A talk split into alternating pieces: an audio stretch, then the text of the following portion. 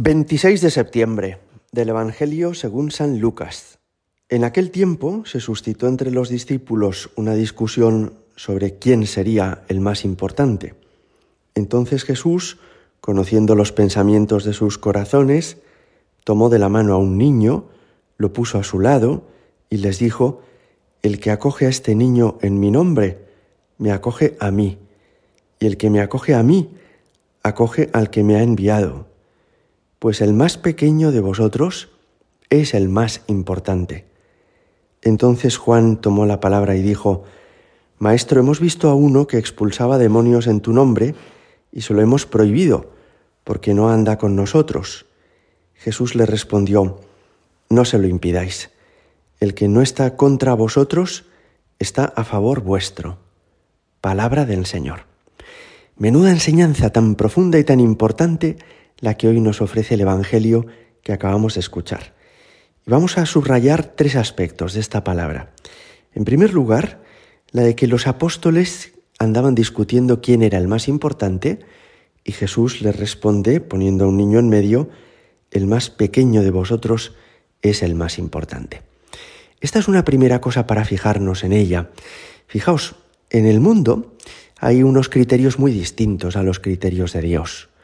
Parece que las personas más importantes son las que tienen un poder mayor en la sociedad, son las que pueden tomar las decisiones a las que tendrán que ajustarse los otros, son las personas que han conseguido un patrimonio material, una ascendencia social, son las personas que han conseguido el éxito y son las personas, por tanto, que mandan más. Pero a Dios no le asustan los que mandan en este mundo sino que cuando llegue el final de los tiempos y el final de la vida para cada uno de nosotros, Él pondrá a cada uno en su sitio. Ha dicho en otro pasaje Jesús, hay muchos últimos que serán primeros y hay primeros que serán últimos. Es decir, hay muchas personas que porque son enfermas o pobres o porque han fracasado en su trabajo o porque no tuvieron suerte en la vida, en este mundo parecen irrelevantes no tienen ninguna importancia a los ojos de los demás y sin embargo son mirados con predilección por Dios. Tantos ancianos en las residencias, tantos enfermos en los hospitales, tantas personas con las que nadie cuenta y a las que la gente se dirige solo para darles órdenes o instrucciones, cuando llegue el final de los tiempos, Dios les pondrá en su sitio. Y por el contrario, personas que ahora mismo tienen un poder muy grande, que bloquean algunas decisiones, que andan amenazando o andan coaccionando la voluntad de los demás, personas que quieren imponer a los otros su mentalidad, sus criterios. Cuando llegue el final de los tiempos, Dios les hará descubrir que su sitio no va a seguir siendo ese. Esto nos ayuda a entender que es preferible buscar el lugar que Dios desea para nosotros que no pretender hacernos grandes ante los hombres. Segundo, que también es muy llamativo, le dice San Juan a Jesús, hemos visto a uno que expulsaba demonios en tu nombre y se lo hemos prohibido porque no andaba con nosotros. No se lo impidáis, responde Jesús. En el fondo, Juan en este momento todavía actúa con criterios muy mundanos. Aquí los importantes somos nosotros. Y si hay alguien que no viene con nosotros, por mucho que quiera hacer cosas buenas, no nos cae bien, no nos interesa. Esto no solo le pasaba a Juan, nos pasa también a nosotros. Hay movimientos en la Iglesia que a lo mejor no entendemos bien, grupos a los que no pertenecemos y que porque no pertenecemos a ellos a lo mejor te pueden resultar antipáticos y decir, es que estos yo no les entiendo. Porque fíjate, cantan en la misa o bailan de no sé qué manera o tienen unas costumbres que a mí me parecen muy raras. Bueno, que a ti o a mí no nos encajen no quiere decir que a Dios no le gusten. Y en ese sentido hemos, tener, hemos de tener una apertura mental mucho mayor.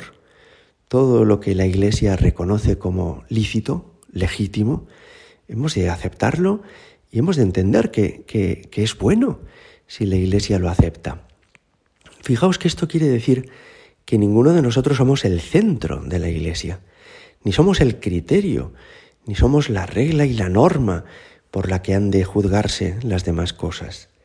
Nosotros tenemos nuestro camino, el que Dios nos ha trazado, pero hay otras realidades en la vida de la Iglesia que son igual de buenas e igual de lícitas.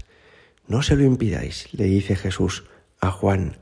Bueno, pues así hemos de mirar a quienes hacen el bien, aunque no vengan con nosotros, a los que extienden el reino de Cristo, aunque no sean de los nuestros.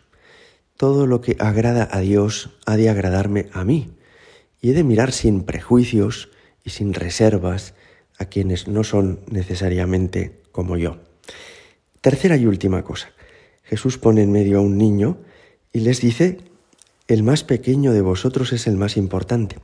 Esto está unido a esa petición que hace Jesús en otro pasaje cuando dice, si no volvéis a ser como niños, no entraréis en el reino de los cielos.